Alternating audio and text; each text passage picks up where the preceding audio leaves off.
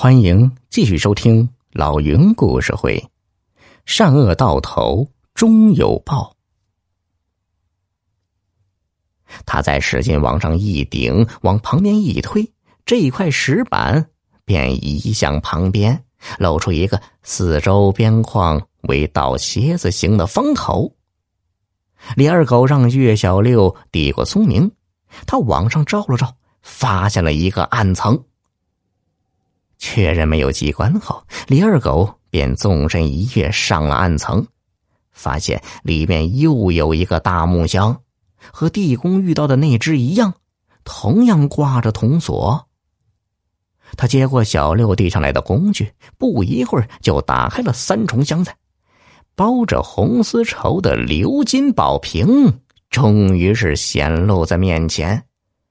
李二狗强忍住内心的激动。迅速将宝瓶重新包好，放入自己的包袱，这才跳了下来。岳小六收拾好东西，准备下塔，李二狗却说：“着什么急？还有塔顶玉珠呢。”小六往外一看，只见这里距地面约有四十米高，古寺的禅房林木在塔下变得朦朦胧胧。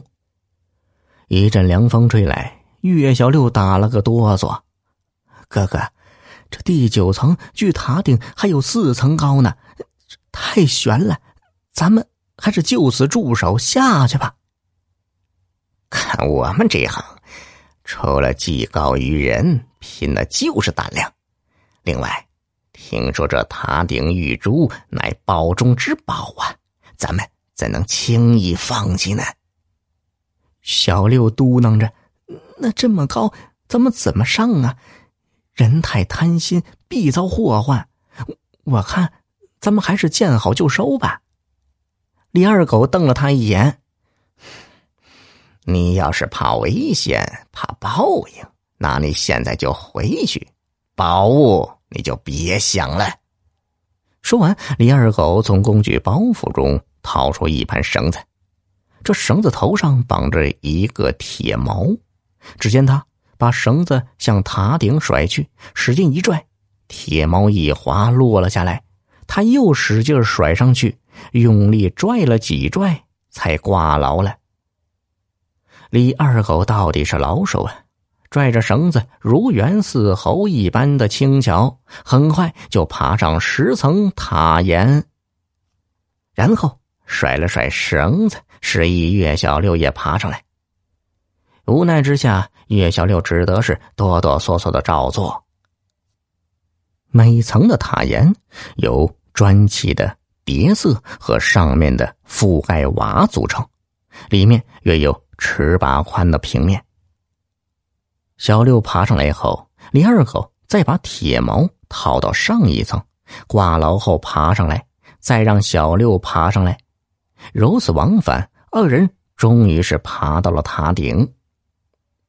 李二狗和小六站稳后，抹了把汗，定了会儿神。只见这塔顶为八角攒尖式，八个角各挂一个铜铃，塔高风大，八个铜铃叮叮当当的响个不停，真是塔上风铃，天外音呐。岳小六往下一看，寺庙全貌尽收眼底，树木连成片。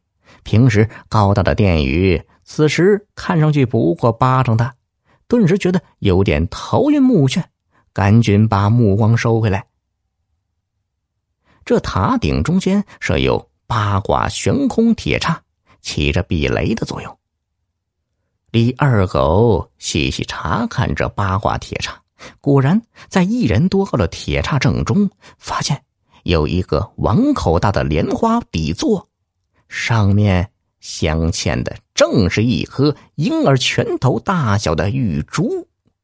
李二狗喜出望外，急忙爬上铁叉底座，用手去掰玉珠，但哪能掰得动啊？这时岳小六也赶上来，他们便拿着锤子、凿子，又敲又撬，费了九牛二虎之力，终于是取下了玉珠。李二狗拿着玉珠看了又看。然后一屁股坐下来，眼神直发愣。岳小六收拾好工具，叫李二狗下塔。